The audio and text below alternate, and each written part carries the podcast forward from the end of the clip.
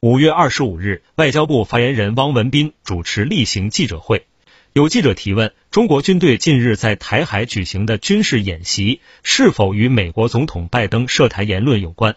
汪文斌表示，你提到相关的军事演习，中国东部战区的新闻发言人已经发布了相关消息，你可以查阅。